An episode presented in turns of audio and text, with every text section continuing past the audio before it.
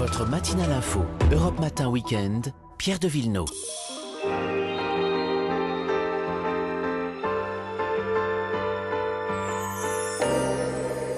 Allez, on part en balade comme tous les samedis avec Marion Sauveur et Vanessa Zah. Bonjour à vous deux. Bonjour. Alors c'est le retour du soleil, hein, donc on va pas se priver, on va partir en Provence. Vanessa, c'est un avant-goût de vacances et on se pose à Cassis ou Cassis, je sais pas comment on dit. Cassis, on dit Cassis. Attention. Hein. Euh, Cassis, c'est vrai que ça s'apprécie en ce moment. Il faut jamais y aller avant l'été ou après parce que c'est bondé de monde. Mhm. Et si on a envie de poser sa serviette dans une décalanque Mhm. sans être au coude à coude avec son voisin, donc c'est justement là maintenant. Et puis surtout pour se les approprier ces calanques. Alors au choix, soit vous les découvrez donc par la mer en kayak, Ouais, mieux que les mieux que les bateaux. hein. Euh, C'est quand même beaucoup plus Ça sympathique pas, et ça pollue pas en plus. Euh, Et puis il y a les sentiers de randonnée en suivant le GR98. Alors on démarre par Port-Miou, bien sûr. Euh, C'est la plus longue calanque, elle fait un kilomètre deux. Après, on arrive à la calanque de Porpin et on pousse jusqu'à la calanque d'Envaux. On a à peu près 1h30 de marche. On sent le retour. En revanche, il y a une chose qu'il faut savoir, c'est que si on a envie de descendre sur cette plage euh, de la calanque d'Envaux, euh, il va falloir utiliser ses mains. Mais aussi ses fessiers. C'est pas, ouais, c'est pas évident, mais le résultat en vaut la chandelle parce que c'est quand même la plus majestueuse. Et puis, si vous avez une âme de, bah, de sportif Mhm. et que vous n'avez pas le vertige, il faut faire des sorties en escalade aussi au-dessus de l'eau. C'est assez impressionnant. Et si on est fan de hauteur, de l'autre côté de Cassis, il y, a- il y a le célèbre Cap Canaille. Oui, c'est sur euh, les plus hautes falaises maritimes d'Europe, près de, de 400 mètres. Et puis pour profiter de ce panorama, il faut que vous empruntiez euh, la route des crêtes que vous pouvez euh, faire même en voiture jusqu'à La Ciotat. Mhm. Euh, les calanques du côté de La Ciotat, elles, elles sont ocre hein, cette fois-ci. Euh, Il y a évidemment des sentiers de randonnée euh, balisés. Il y a des balades aussi à faire avec des enfants. Euh, la biodiversité est très très forte. Vous aurez peut-être la chance d'apercevoir un, un aigle de Bonelli, assez rare, un faucon pèlerin. Il y a des hiboux grand-duc. Et ça, c'est majestueux de voir tout ça voler au-dessus des, des pins d'Alep et puis des, des arbousiers. Et au pied de ce cap, il y a des vignes, comme les Bah vignes oui. du Clos Sainte-Magdeleine qu'il faut absolument aller Le visiter. Cassis- le Cassis blanc, le, vin de cassis Cassis blanc, c'est très, Jean très bon, raffole. Ouais. voilà. En fait, euh, Cassis, au final, c'est une sorte de belvédère sur la mer. Bah ouais, complètement, vous avez raison. Parce que tout tourne autour de l'eau. On a vu sur l'eau. Euh, Il y a d'ailleurs un lieu culturel que j'aimerais vous faire découvrir euh, sur l'eau. La Fondation Camargo, qu'on doit à un philanthrope américain, Jérôme Hill. Et cette fondation, elle abrite un petit trésor que va nous faire découvrir Muriel Rose. Là, on est dans, l'amphithéâtre de la Fondation Camargo. C'est une parfaite réplique du théâtre de Delphes euh, en Grèce.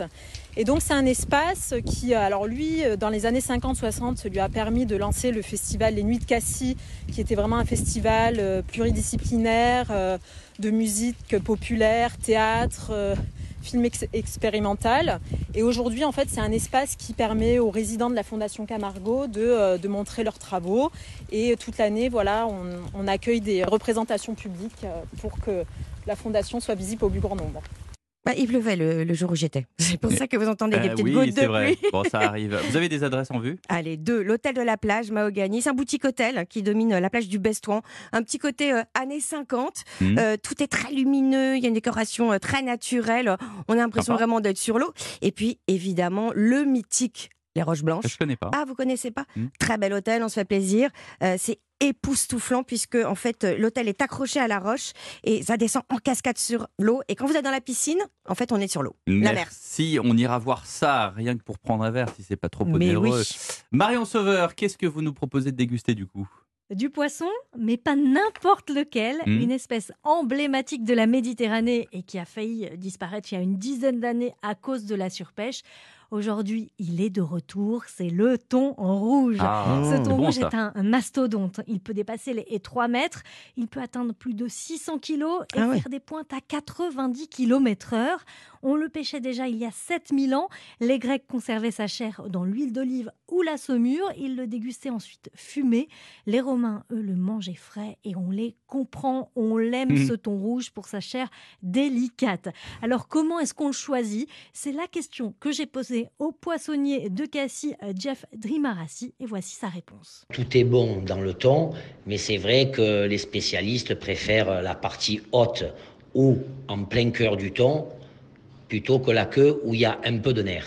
Quand on choisit un thon entier, on doit regarder qu'il ait l'œil bien vif, les ouïes rouges et le corps bien ferme, lisse et humidifié. Quand on achète une tranche chez le poissonnier, on regarde qu'il soit bien rouge clair, sanguinolente et éviter que la tranche soit noire et foncée. Si les tranches se détachent, ça veut dire que le poisson se dégrade, donc il faut surtout pas l'acheter. Et quand vous l'avez acheté, vous le conservez bien au frais, mais pas plus de deux jours au réfrigérateur. Il faut qu'il soit bien emballé, bien protégé. Alors maintenant, je sais comment on l'a choisi, mais comment on le cuisine, Marion? Il y a plusieurs manières de le cuisiner. Alors, comme un steak au barbecue, par exemple, ça c'est délicieux.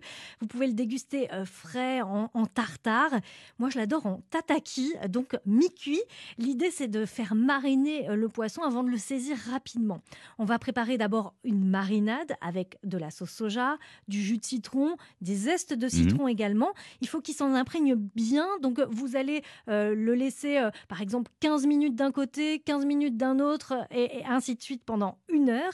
Et ensuite, vous allez le rouler dans les graines de sésame. Une fois euh, que les graines ont, bien collé à la chair, vous allez le saisir rapidement à la poêle de chaque côté, 30 secondes, un pas plus. Les graines vont être torréfiées. Le poisson, il va être juste cuit à l'extérieur. Vous allez, au moment de la découpe, avoir une jolie couleur rouge de la chair à l'intérieur.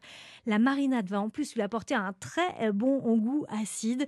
Et euh, le poisson se déguste en tataki, en, tranches très fines comme ça. Vous allez voir, c'est un délice. On peut rajouter de l'huile de sésame aussi. où est-ce qu'on peut déguster ce thon rouge à cassis? Allez, je vous donne trois adresses. Au Poisson Rouge, euh, où on déguste un tartare de thon avec de la mangue et du riz. Mmh. Si vous aimez le tartare, une autre adresse, le Bestouan, donc sur la plage du Bestouan, une plage de galets. On a une superbe vue sur le Cap Canaille, presque les pieds dans l'eau. Et on déguste un tartare de thon rouge avec des algues wakame. Mmh. Et sur une autre plage de sable cette fois, le Grand Large, vous pourrez euh, déguster des sushis. Si vous préférez cuisiner vous-même le thon rouge, allez chez Jeff, c'est la poissonnerie tout près du port. Et il vous a tapé dans l'œil ce Jeff. Hein. merci Marion, merci Vanessa. À demain. À demain.